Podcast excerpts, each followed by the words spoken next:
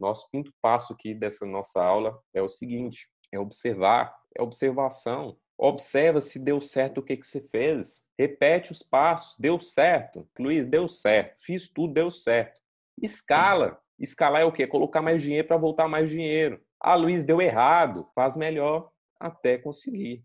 Tá? Então, você vai repetir os passos anteriores, observando tudo que deu certo e que não deu certo e buscar melhorar. Não deu certo, vai fazer melhor, buscando fazer de maneiras diferentes, testando estratégias diferentes, fontes de tráfego diferentes, criativos diferentes, anúncios diferentes, até converter, até ter o resultado. Teve o resultado? Escala.